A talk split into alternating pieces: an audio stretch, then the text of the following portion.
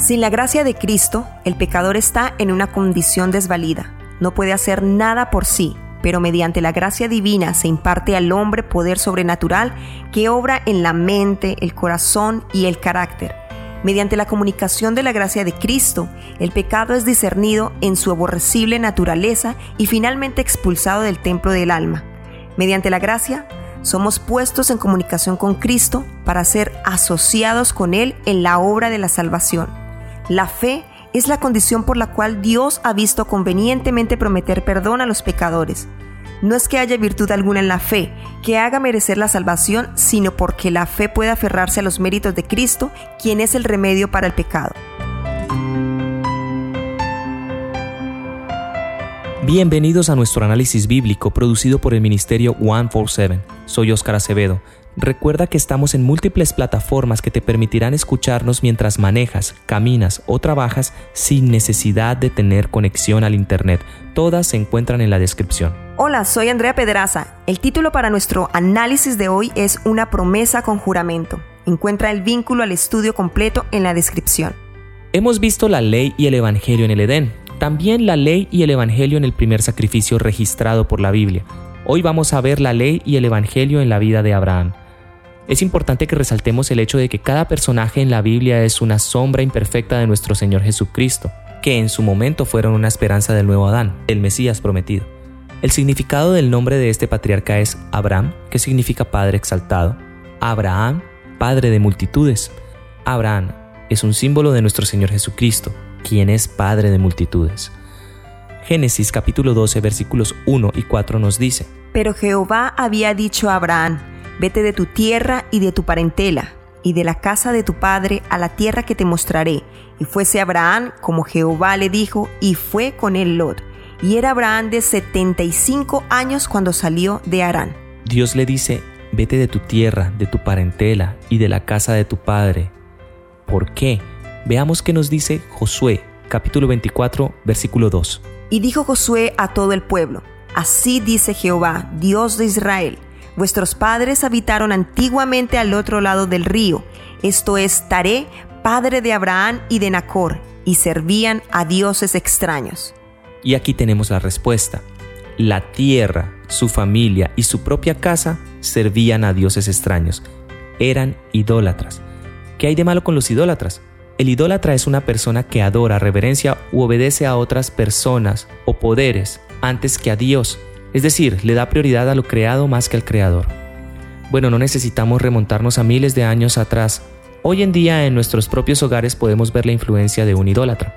El orgullo, por ejemplo, hace un dios de sí mismo. La persona orgullosa es una persona idólatra. La codicia hace un dios del dinero. Una persona codiciosa es una persona idólatra la sensualidad y las pasiones hacen un dios de los apetitos. ¿Qué influencia puede tener la compañía de orgullosos, codiciosos o dados a la carnalidad? Pues no la mejor. Claro que aquí no es por qué Dios llamó a Abraham, sino para qué. Todo debe tener un objetivo, un para qué. Además, por lo que ya sabemos de la personalidad de Abraham, él era fácil de ser influenciado y necesitaba que el Espíritu de Dios pudiera transformarlo en esa área. ¿Por qué? Porque Abraham era flemático, este tipo de carácter, los flemáticos son personas pasivas, tolerantes con los demás, contentos, equilibrados, buenos oyentes, buenos mediadores, se esfuerzan por no ofender a nadie, son personas adaptables, amigables, pero tímidos, inseguros y muy consistentes. Inmediatamente después de este llamado que Dios hace con promesa, tenemos la primera historia de Abraham y su tendencia a resolver las adversidades con métodos humanos como la mentira Abraham olvidó que Dios estaba con él y dejó que su temor le hiciera mentir. Pero sabio es aquel que se da cuenta de sus debilidades y busca corregirlas. ¿Cuál fue el motivante principal de Abraham en obedecer y salir de su tierra? Veamos qué nos dice Hebreos capítulo 11 versículo 8. Por la fe Abraham, siendo llamado, obedeció para salir al lugar que había de recibir por heredad y salió sin saber a dónde iba. Este acto de fe de Abraham nos enseña la gran lección de confiar en los requerimientos de Dios a pesar de no entenderlos completamente. Muchos esperan entender la orden, el mandamiento, la instrucción y por eso nunca obedecen. Esto sucede mucho en los hogares con los niños pequeños. Los niños siempre cuestionan las órdenes de sus padres y muchos dicen no entender el por qué se les pide que hagan esto o que hagan aquello. Lo importante es saber que el que nos está indicando algo es alguien que nos ama y en el caso de Dios, su voluntad siempre es buena y perfecta. Leamos en el libro de Génesis, capítulo 15, versículos 5 y 6. Y sacóle fuera y dijo, Mira ahora los cielos y cuenta las estrellas si las puedes contar. Y le dijo, Así será tu simiente. Y creyó a Jehová y contóselo por justicia. Podemos ver en este versículo la promesa de un hijo, hasta aquí, él era un padre exaltado. Abraham creyó la verdad de esa promesa que Dios le había hecho. Esta promesa estaba apoyada en el poder y la fidelidad inviolable de quien lo hizo, que es Dios. Vivimos en un mundo de fe, en el aspecto en que creemos de todo, no la veracidad de lo que nos dicen, sino por la confianza que le tenemos a las personas que no lo dicen. Por ejemplo, las cadenas de WhatsApp se han vuelto un problema mundial. Allí realmente circulan miles y miles de mentiras, rumores, etc. Pero la gente lo cree porque alguien a quien ellos conocen lo envió y esto le da toda la validez. Abraham creyó a Dios. El hecho como tal era todavía un poco abstracto porque él alcanzó a pensar que la promesa se cumpliría en Eliezer, quien era su siervo nacido en su casa. Pero el Señor, al aclararle que no sería Eliezer, sino que tendría un hijo suyo, Abraham confió en la palabra de Jehová. ¿Cómo llegamos a confiar en una persona? Realmente pasando tiempo con esa persona. Vamos a leer ahora en Santiago capítulo 2 versículo 23. Y fue cumplida la escritura que dice, Abraham creyó a Dios y le fue imputado justicia, y fue llamado amigo de Dios. Aquí podemos ver el elemento de amistad con Dios. Qué maravilloso es la amistad, y más en el caso de ser amigos de Dios. Y le fue contado por justicia o le fue imputado justicia. ¿De qué está hablando? Ok, la justicia es la obediencia a la ley. La ley demanda justicia y ante la ley el pecador debe ser justo, pero no somos capaces de serlo. La única forma en que se puede obtener la justicia es mediante la fe. Por fe podemos presentar a Dios los méritos de Jesús y el Señor coloca la obediencia de su Hijo en nuestro favor. La justicia de Cristo es aceptada en lugar de nuestro fracaso y Dios nos recibe, nos perdona y nos justifica y nos trata como si fuéramos justos. Dios nos ama como ama a su Hijo Jesucristo.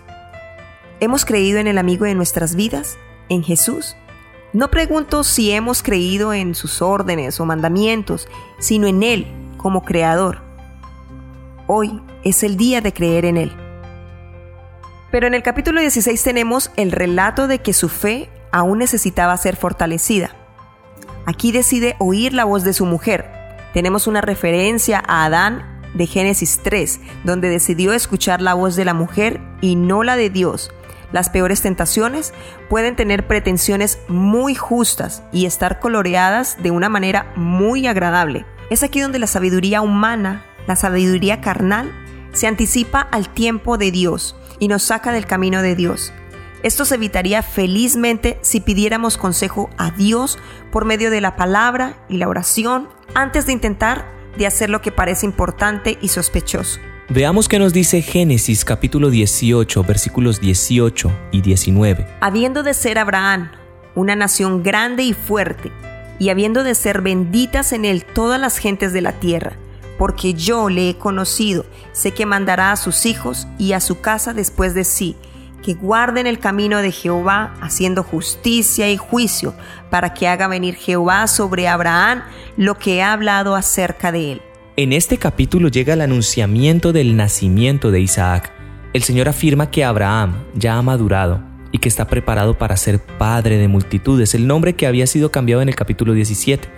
Esta afirmación viene en el contexto de la amistad porque Dios quiere comentarle la situación de Sodoma y Gomorra. Esto ya es una relación entre amigos.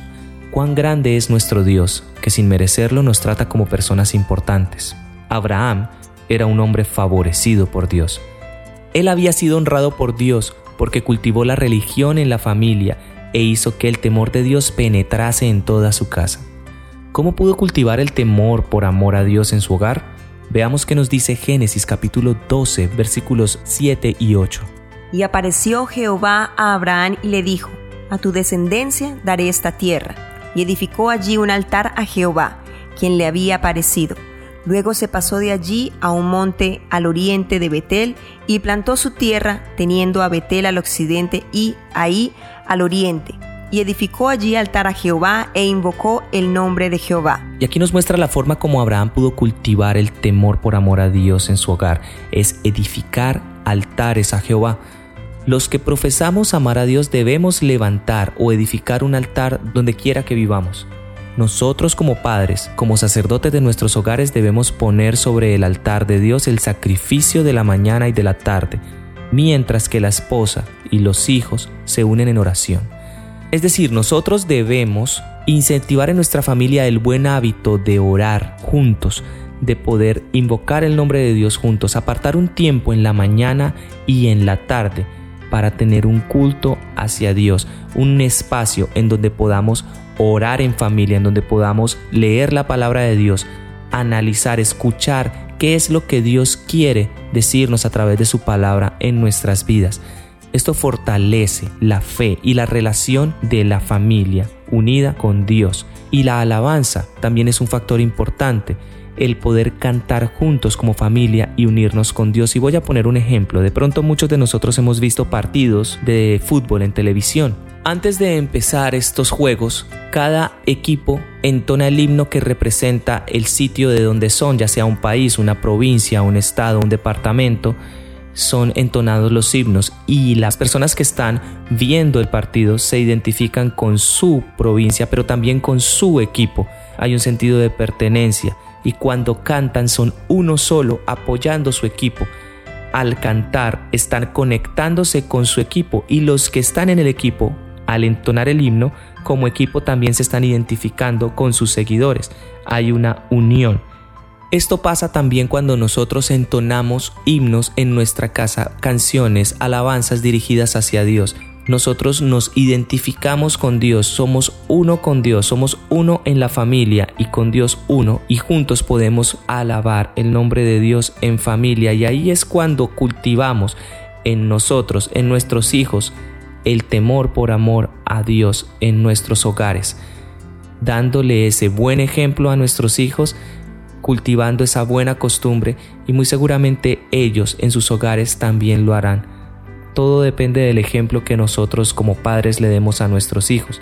Esto es lo que nos hace amigos de Dios. Aquí es donde aprendemos a creer en Dios. La promesa llega en el capítulo 21, pero en el capítulo 20 había escuchado sus miedos y había mentido de nuevo en relación a su esposa por miedo. Ahora leamos en Génesis capítulo 22 versículos del 1 al 3. Y aconteció después de estas cosas que tentó Dios a Abraham y le dijo, Abraham, y él respondió, heme aquí. Y dijo, Toma ahora tu hijo, tu único, Isaac, a quien amas, y vete a tierra de Moriah, y ofrécelo allí en holocausto sobre uno de los montes que yo te diré.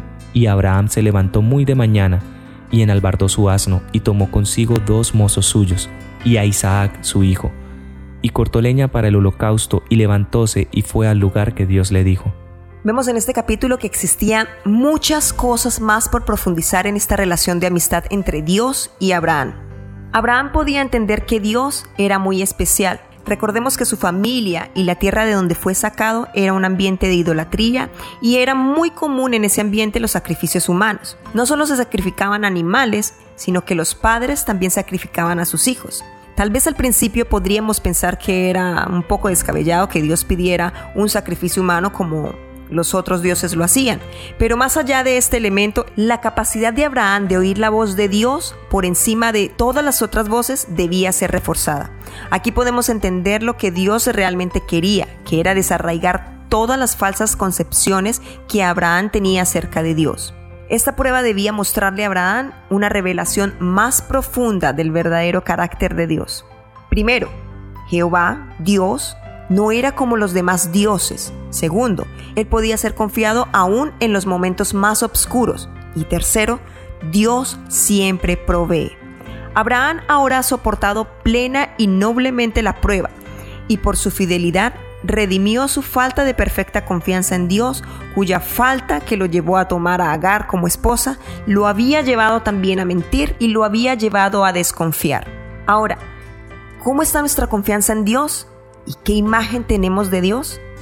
Es en este contexto de triunfo y madurez que Dios hace algo especial. Veamos en Génesis capítulo 22 versículos 16 y 17.